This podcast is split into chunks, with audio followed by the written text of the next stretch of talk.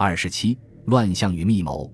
十月二十八日，长沙光复后第七天，新军第九镇马彪队官戴凤祥接到刚从益阳调来长沙接防的五十标营长梅新、统带于清义的请帖，请他次日下午五时到徐长兴饭馆吃饭。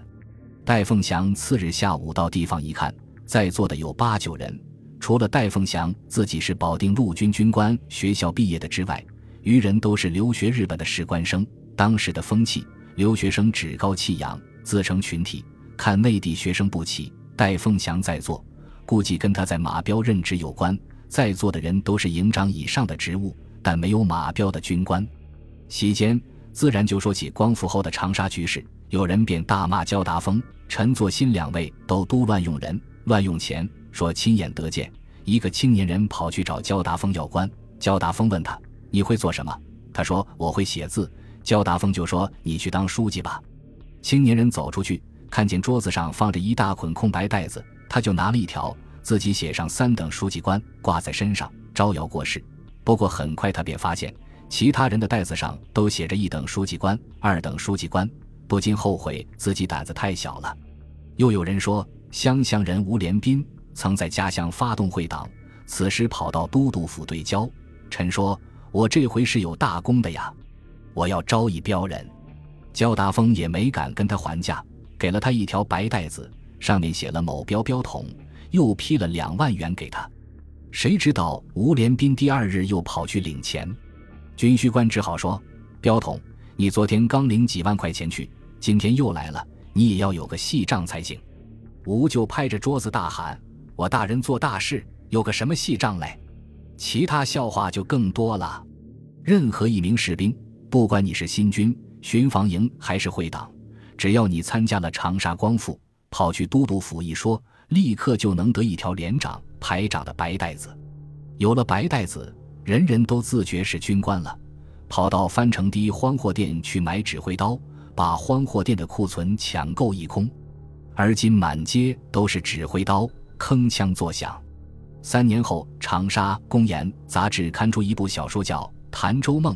即写衡阳人潘武到长沙考中学未被录取，适逢光复，于是冒充新党混入府台衙门，交游日广，居然混成一稽查，然后借禁烟为名四处勒索。小说写道：当时省城各色人等混杂，他们到底是革命党还是匪呢？这个借说就很难说了。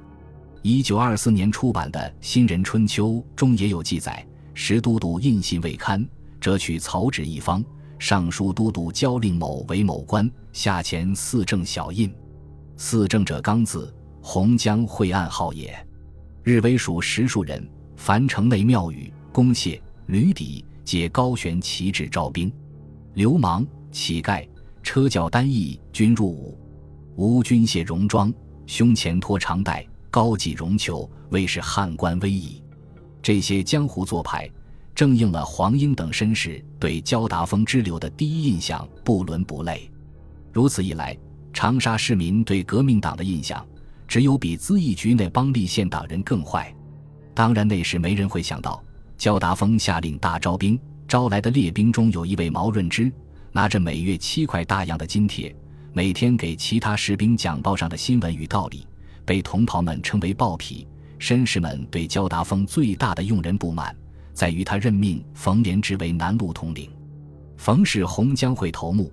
一九零六年参加流里暴动被捕，在狱中待三年，出狱后招三百人任标统驻湘潭。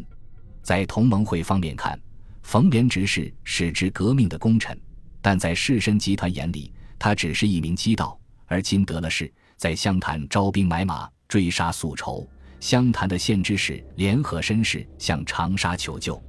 谭延闿拿着求救电报去指责焦达峰，焦达峰根本不承认这些指控。于是又有流言说焦都督也是冯连直一伙的，本名叫江旦宅，冒充革命党人来长沙夺权。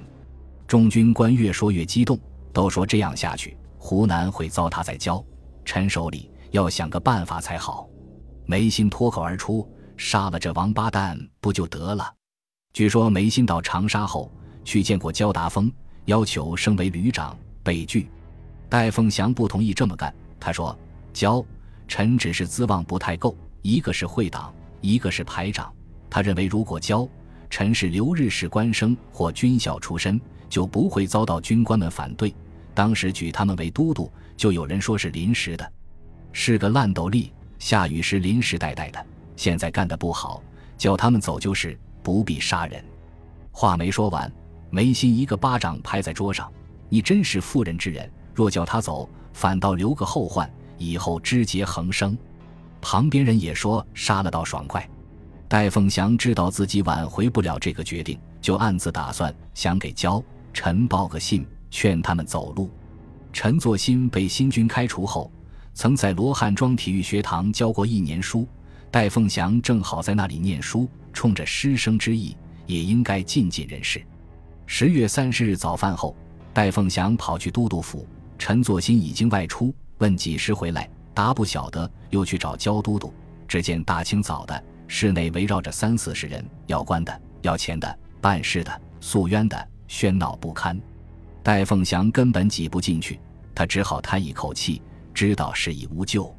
梅心等人敢策划杀焦陈二都督，也是因为戴凤祥接到邀请的二十八日，湖南独立第一协第二、第四两营出发援鄂，新军同盟会系的士兵几乎全体在内，而街坊的五十标中。正有不少人是头颅还悬在城楼上的黄忠浩的拥护者与同情者，公仇私恨一起来了。本集播放完毕，感谢您的收听，喜欢请订阅加关注，主页有更多精彩内容。